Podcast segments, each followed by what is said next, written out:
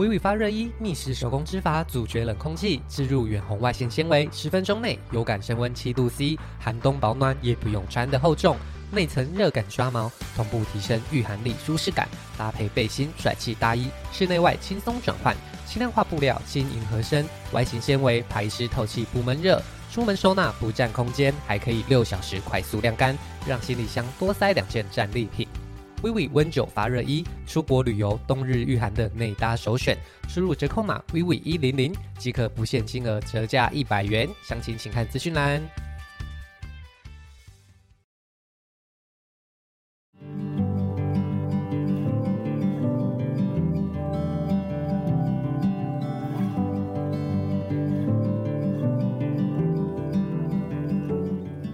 冬天要来了，已经好多年没见过雪景。是否闷坏了，想出门走走？在许多人前往东京、大阪的时候，我们要飘向日本的北方，在东北地区大口享受日本海鲜，亲身走入雪景中欣赏自然之美，也不能错过泡在海景温泉，舒服的欣赏冬日美景。准备好在今年走向日本了吗？欢迎收听冬季款待，走吧日本！我是主持人炫，我是琪琪，今天我们要带大家飞往日本。一起在风雪交加的雪季里，探访神似神隐少女场景的银山温泉。Hello，大家，嗨！我们的新系列作又再次出现了，暌违一年。我们这次要去的地方已经不是南非，而是大家都很常前进的日本。应该大家会觉得更有参考价值。不过也是两年前了。那不同的是，这次我们的系列会连续播出。因为我们这次的雪景主题，如果我们一个月播一次，应该播完的时候已经夏天了，就是、对，气温又要三十度了，所以我们会在十二月的时候把这个系列一集一集的上完。那就如果有兴趣的大家，就记得持续锁定我们的节目喽。嗯。好，那我们这次要前进的地区呢，是日本的东北地区。嗯，应该很多人在日本玩都不会将这地方视为首选吧？对，因为如果没有去过日本的，应该首选都会是关东或关西地区。对，再不然也是北海道冲绳。嗯，就很容易会跳过中间的某些地方。对对对，那东北就是其中一个很常被跳过的地方。嗯，不过东北其实是蛮。认真在促销他们的观光的，对，而且因为就是地震之后，嗯、所以就是台湾人对那边有更多认识。后来就是去那边旅游的台湾人变得很多，然后因为他们对台湾也非常的感谢，所以整个就是善的循环、好的循环之下，就是让那边台湾观光人发变得蛮发达的。而且其实日本的东北的观光协会好像蛮常来台湾办一些名产展啊，嗯、卖什么青森苹果啊，嗯、或是一些海产之类，嗯、海胆。就我们去那个时候，整个旅游的感觉其实是非常的好，就是几乎就是日本人跟台湾人，没有什么其他太不想要见到的人们。好了，青森县观光局听到我们的声音了哈。好，那我们稍微简单介绍一下东北地区到底有哪些县。好了，好，那东北地区有六个县，有青森县、秋田县、岩手县、山形县、宫城县，还有福岛县。嗯，那其中很著名的仙台市呢，就是在宫城县里面。青森县大家应该都很常听过青森的苹果啊，嗯、然后青森的海鲜什么的。秋田县大家应该是听过秋田犬。然后山形县呢，就是日本阿信的那个地方。虽然我们哎，我们的听众应该有些人听过阿信的日剧，大家应该就是听过阿信，不一定真的看过。对对对，对，但是里面就有很多温泉啊，还有一些呃。古色古香，对，他们有去取景的一些地方哦，所以其实日本的东北地区有蛮多地方好玩的。嗯，那我们这次主要参访的县市呢，有青森，还有宫城的仙台，还有山形县。哦，那这次我们会依照我们的行程，细细的跟大家分享我们到底去了什么地方。嗯。那首先先来讲一下行前的准备好了。去日本前，应该有经验的旅人都会在台湾先做好一些功课。好，那如果没有经验的，我们就稍微分享一下最简单、最简单要准备什么东西。至少要先准备好什么，再出发也会比较安心。就是手机、钥匙、钱包，嗯，带了这些就可以出门了。那你什么都买得到，还有护照，只要有钱就可以。对，那如果你想要省一点钱的话，其实在日本旅游有很大一部分的费用会花在交通。嗯。那想必大家应该都有听过日本有新干线。对。那其实，在日本搭新干线是非常贵的。嗯。那如果你旅行过程中出发的距离很长，你要搭很多次新干线的话，那个费用真的相加起来会很惊人。对，而且因为东北是一个蛮狭长的一个一个区域，所以如果你只是单纯单一趟一趟单程的买票的话，那个费用真的会蛮高的。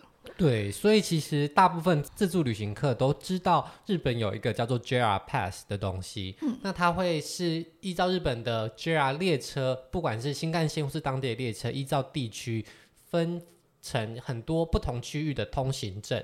那通行证的使用方法当然每一张都不一样，除了每个地区不一样以外啊，根据不同的时间，它其实 JR Pass 的用法也一直有调整。我们这次用的时间是二零二零年，嗯，那经过了两年后，现在其实做法也不太一样了。嗯，那原本的 JR 新干线的使用方式呢，在东日本这个区域，它是可以在十四天里面任选五天，这五天你可以无限制的搭乘他们的新干线或是列车。嗯。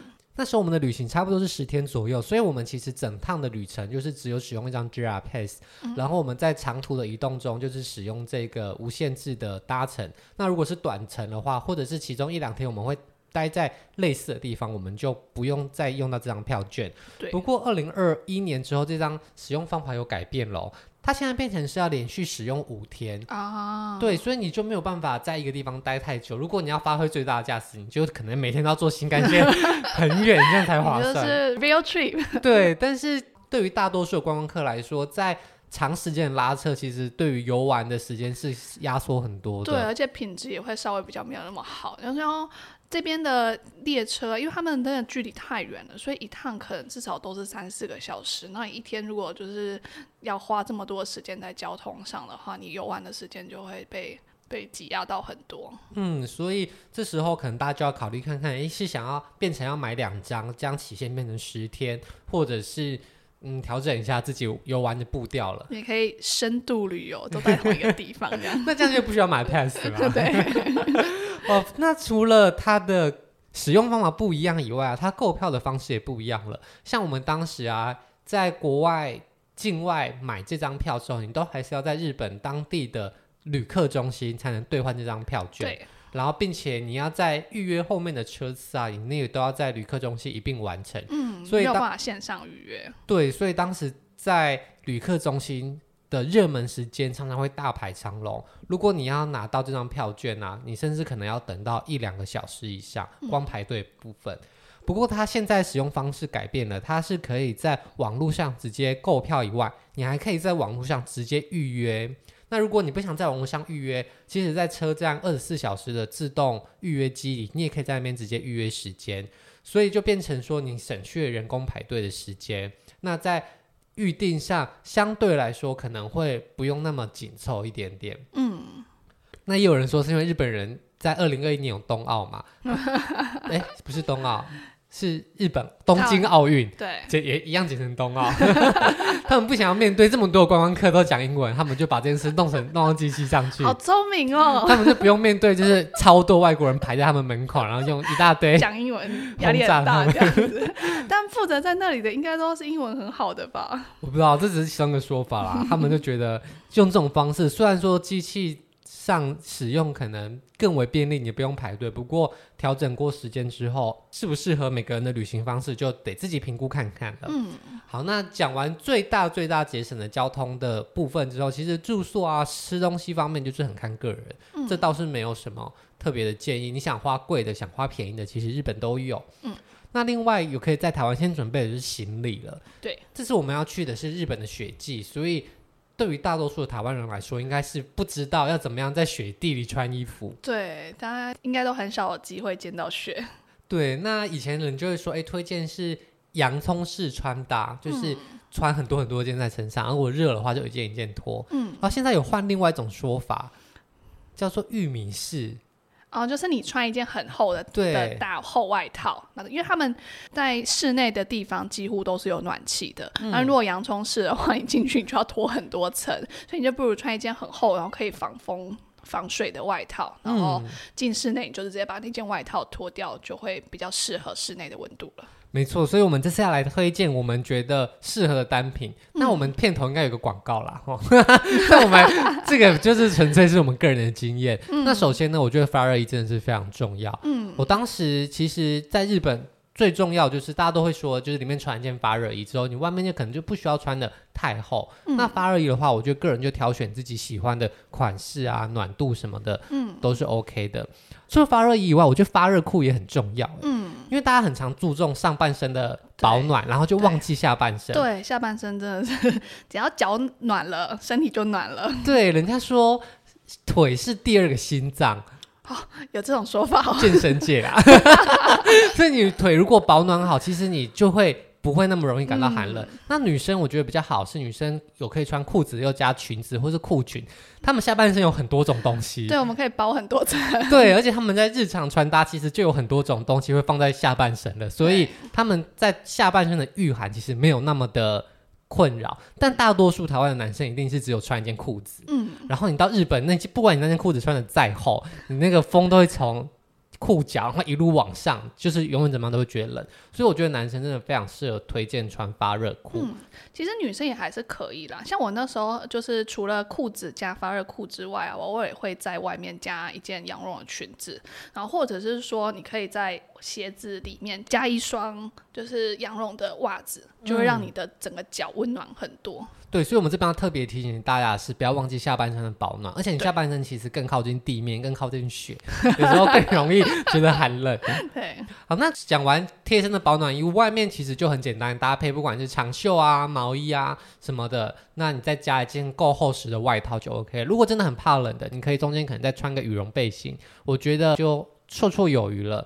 那另外就是帽子啊，或者是耳朵的保暖，这些裸露在外面度部分，大家比较容易忽略的，也是记得围巾、帽子这些准备好。嗯、其实并没有真的寒冷到那么夸张的地步啦。嗯、那在冬季旅行当中，你有这么多厚重衣服，其实你的行李应该都会非常的厚。嗯、那如果你要在雪地里拖着这么多的行李移动，就算你有搭新干线，你在移动到旅馆的过程中，应该还是非常不方便的。对。所以在这里，我们也推荐一个我们的使用的方式，也是网络上有些人推荐的。嗯，而且我觉得在日本非常的适合。没错，就是你要将你的行李分成两份，嗯、一份可以随身，一份就是厚重大行李，嗯、并且把那个大行李分开寄送。对，所以我们那时候的方式就是，你的随身行里面就是放一天份的。当天要更换的衣物，对，然后剩下的全部都放在大的行李，然后那个大的行李箱就是直接寄到我们要下一天要住宿的饭店饭店里面去，所以我们当天的移动就会比较轻便一些。其实就变成你不需要带着很大的行李箱，嗯、在搭新干线啊，或者在路上拖来拖去。嗯、日本的行李通常是你今天寄，然后明天下午就会到，今天早上寄，明天下午就会到。如果你没有寄太远的地方，嗯。所以这个推荐大家，可以让你在中间移动过程中非常的轻便。嗯，哦，那你在雪季里移动，你才不会觉得那么的痛苦。嗯，然后你也不用说到处去到哪里玩，你就要想办法找地方要寄放你的行李。没错。好，那讲完事前那些小秘诀之后，我们就要正式展开我们的旅程啦。嗯，那我们当年是从高雄出发到成田机场。对。哦，不过我们这次讲经历都是二零二零年的旅行，所以会稍微有点不一样。嗯。那在二零二零年的时候呢，我们是二月份去日本。哦，那当年下了成田机场之后，JR Pass 还是旧版的，所以当时有一个必须要去旅客中心排队的艰巨任务。对，而且因为我们那时候去，虽然我们已经搭了很早，我们大概六点多就从高雄出发，但到到了。东京之后，我们还要拉很长的车程到就是东北，所以我们时间其实蛮蛮赶的，所以我们最终就是兵分两路。对，我们 当时太多事要做，我们当时还特别就是之前呢先研究好东京的旅客中心在哪边。嗯、那因为我们是携带着自己的爸妈去，我们就分两路。那其中我呢就是把行李都丢给他们，嗯、然后成为。第一个就一下飞机就要用跑的，对，快步的出关，就是要抢在众人前面。而且如果你不领行李的话，你就可以比其他人早出关很多。所以我就是一出关之后不领行李什么，就直奔游客中心。对，就是负责去换那个 JR Pass，然后先预定好我们后面的车次。不然我们其实时间抓得很紧，我们如果没有搭到的话，我们可能就无法顺利的接驳到日本东北的新干线。因为如果太晚到东北，其实你。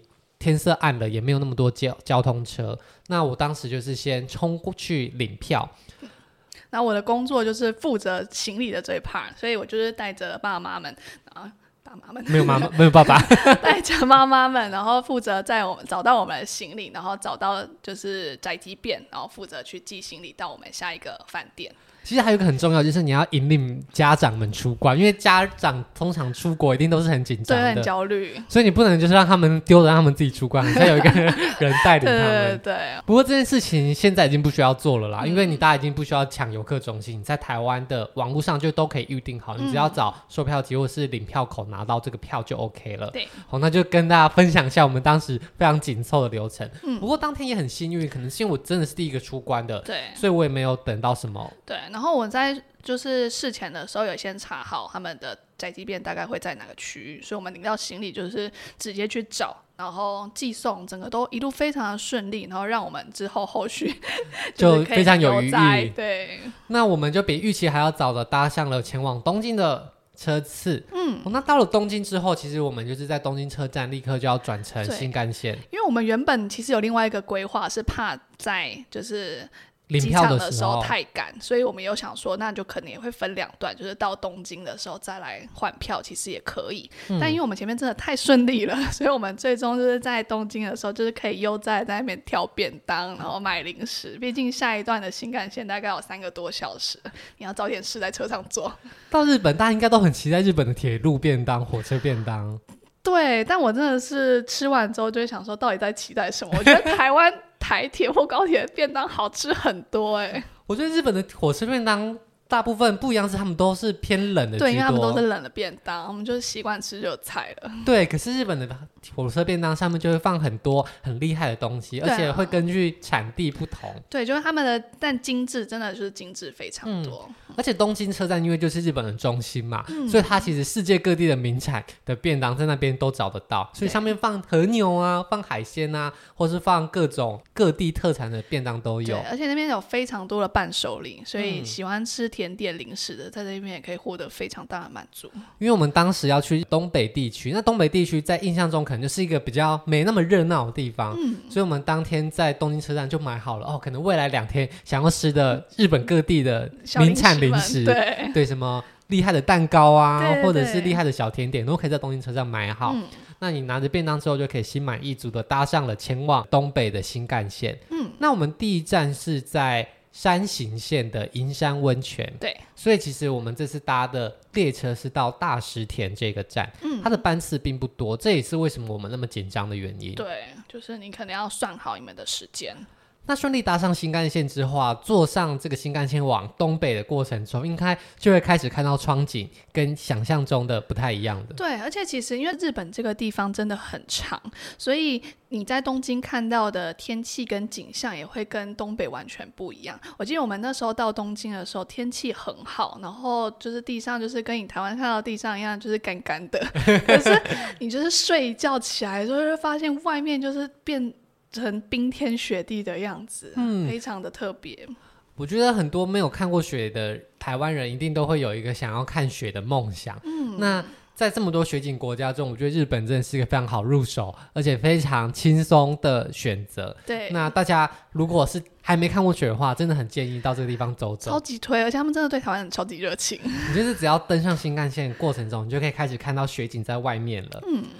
那我们在新干线快乐的搭乘三四个小时的车子之后，我们就到了大石田站。那这个站也是前往银山温泉很常见的转乘站。对。不过由于我们时间是从台湾出发的关系，所以我们到这边的时候已经五点多了。对，因为如果你要到银山温泉的话，它其实距离大石田站大概还有三四十分钟的车程。那你如果是住银山温泉的一些温泉旅馆的话，他们大部分都有提供接驳的服务，嗯，可是都是定时的，就是他们可能约定好某个时间，就只有那个时间有办法接送。哎、如果超过那个时间，你就要自己想办法抵达。而且大多数饭店的这个月接送时间大概都是在三四点左右。对对对，就是可以 check in 的时间。对，那无论你从日本各地要前往，除非冲绳啦，不然其实应该都是能够在三四点前到达的。嗯、不过我们从台湾那就没办法。对，就是看你行程的安排了。那我们当时在出发前，其实是有找到有五点四十五分，还有一班最后的公车，对，从这个大石田站前往银山温泉。嗯、那我们下火车的时候大概是五点半，我们想说，哎，绰绰有余，嗯、那我们就。安心的走出车站之后，因为日本的冬天也是天非常早就黑了。嗯，那五点多的时候，外面就已经是接近入夜了。对，然后那时候还正在下大雪。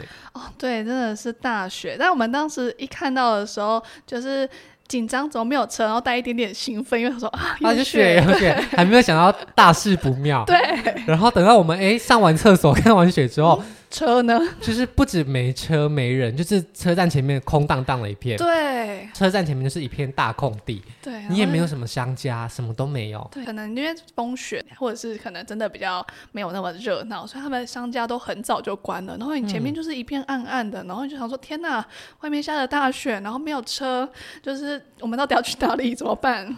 所以这个时候我们才突然想到，天哪，那我们要怎么样前往银山温泉这个地方？对，吓死！还好我们就刚好在那个车站的站牌旁边有看到一个计程车的电话，应该是就是预防像我们这样的人不知道怎么到。哎、欸，对，而且它外面连计程车都没有，就是你有时候在那个车站外面可能会遇到一些排班的计程车啊，嗯、但那里。什么都没有，毕竟那应该也是到大石田站最后一班车了，就过了这一班车，后面也不会有人了，所以可能大家就回家了。嗯、对啊，这个天气。然后我们就开始想办法要打给计程车司机。对，但我们那时候手机好像就是漫游而已，没有打电话的，所以我们就要生平第一次在日本使用公共电话机。但是公共电话的使用方式也是写日文，所以你也根本不知道怎么样正确使用。哦，这时候真的是，你知道那个。Google 的翻译真的是太好用了，我们就是这样子打去，想说，哎、欸，好不容易终于拨通了，嗯，结果接电话那个人也只会讲日文、喔，对，因为我们都完全不会说日文，有些很常去日本的人，他们可能会基础日文，对，我们，的基础日文真的是只有 Ohayo 跟 Oishii 而已，欸、差点说成 Kamsahamnida 就我们的日文能力真的是零，然后我们就只能用很英文念出。我们要去的地方，对，因为日文其实用英文或许念他们大概也听得懂，可能知道这样子。然后我们就只能把英文念得很像日文，taxi 有 taxi，但是 根本不知道是不是这样念。而且你也没有办法比手画脚，因为是电话哦。对，那最后经过重重的。猜测之后，他也不好意思直接把电话挂掉。他终于理解到我们是想要一台计程车，对对对，去云山温泉。嗯、那后来他就说好，那他们会派一个计程车。到底我是怎么 catch 到他得的说好这件事情，我也忘记了。对，大概就是嗨嗨嗨嗨嗨，OK OK 之类的。后来我们就在那边等计程车，我们就想说他真的会来吗？对，他真的会来吗？对，有点焦躁啊！好不容易等了十五分钟到二十分钟吧，嗯、才终于有台计程车出现。好险我们那时候已经把行李从东京车站。对，这时候就是因为我们一行是四个人嘛，对。然后如果你还要再加上行李，那个行这计程车是绝对坐不下。然后如果你要就是没有办法讲日文，然后要跟他沟通说我们要再加上行李的话，一定就会超痛苦。没错，那我们后来四个人呢，就搭乘计程车直接到了银山温泉的饭店。嗯。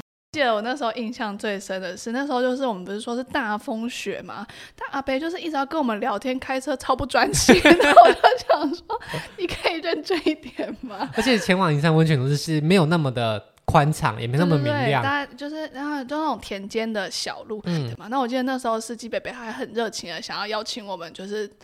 回程的时候也可以，就是先跟他预约时间，然后就是坐他的车，嗯、然后他就在边开车的过程中，然后手边在那边摸要找他的那个名片，对，然后是名片还是什么东西给我们，然后他说哦天哪，但我们就是也不会日文，嗯、就是也没有办法。他说我们明天有饭店的接驳车，呃、你可以专心开车吗？我们也不知道怎么拒绝他，很危险。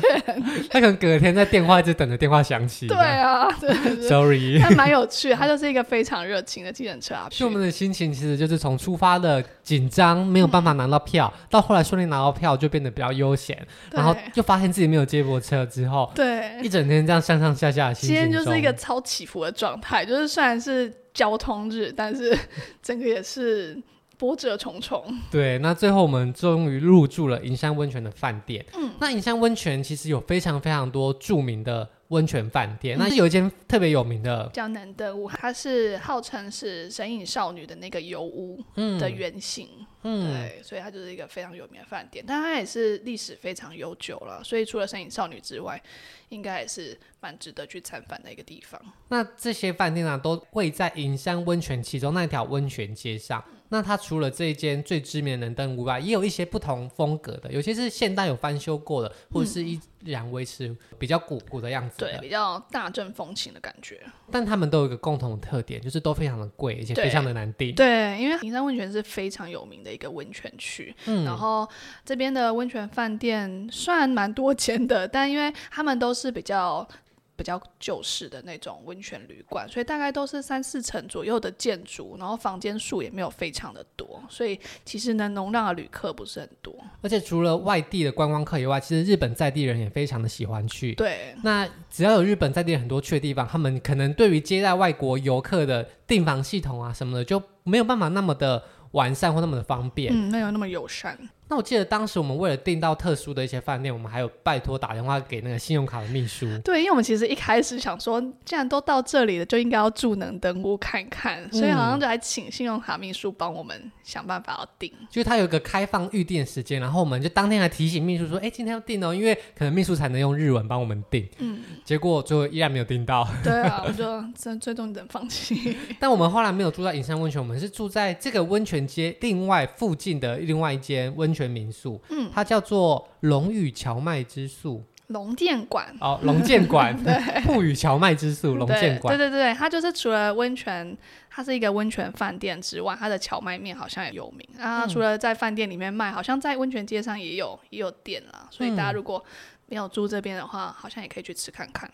那这间饭店呢，它其实不在温泉街，但是它有提供接驳车，就是会在固定的时段也把大家载到温泉街，让大家去那边观光。嗯，那我们好不容易到了饭店之后呢，就首先是先吃日式晚餐。嗯，那日本的这些温泉饭店的晚餐，其实形式很多都很类似，就是那种会怀石，对，会食料理或怀石料理。对，那它就是一些冷冷的小菜啊，然后偶尔会有几项热物。对，重点是在安顿下来之后，能够好好坐下来吃个饭，就觉得安静下来了。那之后，我们就搭着饭店安排的接驳车，走向银山温泉。嗯，那我们搭上这个接驳车之后啊，一下到银山温泉，它真的就像是神隐少女的那个场景一样。对，它的这个温泉街，它是在一个小溪的两旁，嗯，然后有就是很多的温泉饭店，然后这些温泉饭店大概都是在。大正到昭和时期建的一些建筑，然后大概就是大概三四层左右，然后就是一些木造的建筑，然后非常有风味。然后它路上的话，在晚上的时候会点一些灯，就是除了饭店的灯之外，路上也会有一些路灯、路灯、路灯。然后它路灯是走那种比较欧式风情的感觉，所以、嗯、然后搭配上我们那天去的时候刚好在下雪，嗯，虽然我们号称是大风雪了，但是。当地人感觉还好，对对对，就是就是整个有雪的氛围很好，但又不会到吓到你想要躲回饭店去的那种程度。嗯、就是我觉得整体的氛围会觉得走在这边就是特别的有感觉。那时候就很像是不小心走进了神隐少女的那个场景一样，它就是在一条河旁边，两边就是那种。点着灯，一层一层的日式温泉旅馆，嗯，然后就是这样子红红橘橘的感觉，然后上面下着雪，那旁边就有一些卖温泉馒头啊，或是一些零售的店这样子。对对对。好，那在那个雪景中拍照，真的会有那种很日本、很。回到那个怀旧时期的感觉，所以这也是银山温泉之所以这么热门的原因，就是它的温泉街的美景，嗯、特别是要在入夜之后才能够欣赏到不一样的景观。对，就是尤其是你走到靠近能登屋的那一段，就是会在，嗯、因为它会放你在就是这个温泉街的入口的地方下车，嗯、然后你就是慢慢的走进去。能登屋大概在这条温泉街的最比较深处的地方，然后那一区的，就是整个整个氛围就会真的非常的。怀旧。一整排，因为风格都很统一，而且离开这个温泉街之后，旁边就都没有灯火了，嗯，所以其实你就是真的很有沉浸式的感觉，嗯，这也是为什么银山温泉住宿很难订的原因，就是因为如果你不是在这边住宿的旅客，你可能比较难见到，因为如果是那种一日游的那种旅行团的行程的话，嗯、可能就没有办法。这么晚才离开，对，除非你要自驾，但是对于外国观光客来说，自驾可能又不是那么容易的事情。对啊，如果在晚上的雪地自驾，可能就是你旁边的驾驶旁边的人，驾驶本人也很紧张，然后旁边的人你可能就会跟我一样，就是很想要跟那个计程车阿伯说，嗯，你，你可以小心一点，拜托。对，所以这个，所以推荐大家，如果今天真的有机会到银山温泉，那想办法在这边留宿一晚，你可以见到日与夜的银山温泉都是。非常值得。对，我觉得住宿一晚真的非常推荐。那离开氛围感满满的银山温泉街之后呢，我们就要回到饭店来准备休息啦。但是这间饭店其实也不便宜哦，它一个晚上应该也是要一两万块台币左右。我记得是我们这一次整个东北之旅最贵的一间饭店。对，所以其实这间饭店也非常的不一般。嗯、那我们下一集呢，就会带大家探访这间在银山温泉，其实也相当。高级的温泉旅馆，它的房内设施什么样子？还有它提供了什么样的温泉设备，让大家对于银山温泉这么的向往？嗯，另外呢，我们也会在早上的时候再次前往银山温泉，趁观光客还没来之前，感受一下银山温泉街的气氛。嗯，接着离开银山温泉之后呢，我们就会前往山形县另外一条非常著名的观光景点最上川。我们会在最上川上搭着游船。慢慢的沿流而下，看看沿途边的美丽雪景。如果想要继续体验日本东北的精彩行程，就别忘了下个礼拜继续锁定我们的节目哦。我们下周见，大家拜拜，拜拜。